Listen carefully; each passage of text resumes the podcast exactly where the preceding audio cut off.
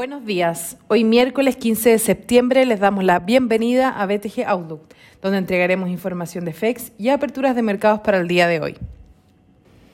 El tipo de cambio abre en línea con el cierre de ayer en 783,5, con los mercados mixtos.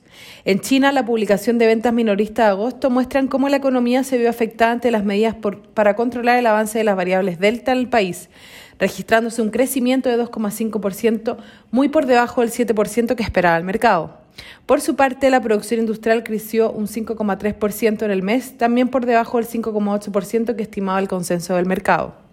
En el Reino Unido, la inflación se elevó por sobre lo que se esperaba en agosto, con el IPC registrando un crecimiento de un 3,2% respecto al mes anterior, su mayor salto desde el 2012, llevando al mercado a participar un alza en las tasas más pronunciadas durante el 2022. El Eurostock 50 cae 0,48% y en Estados Unidos los futuros transan con leves ganancias, S&P 0,04% y Nasdaq con un 0,16%. Por su parte, en Asia los mercados cerraron negativos, con el Nikkei retrocediendo un 0,52%, mientras que el Hansen cayó un 1,84% y el CSI 300 un 1,01%.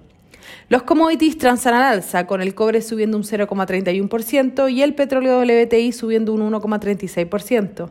La moneda estadounidense a través del dólar index se deprecia 0,18%. Por su parte, la tasa del bono tesoro a 10 años transan 1,26%, dos puntos base por debajo del cierre de ayer.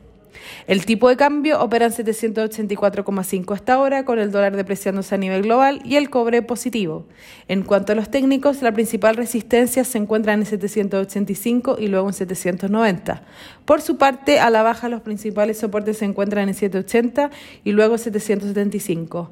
Muchas gracias por habernos escuchado el día de hoy. Los esperamos mañana en una próxima edición.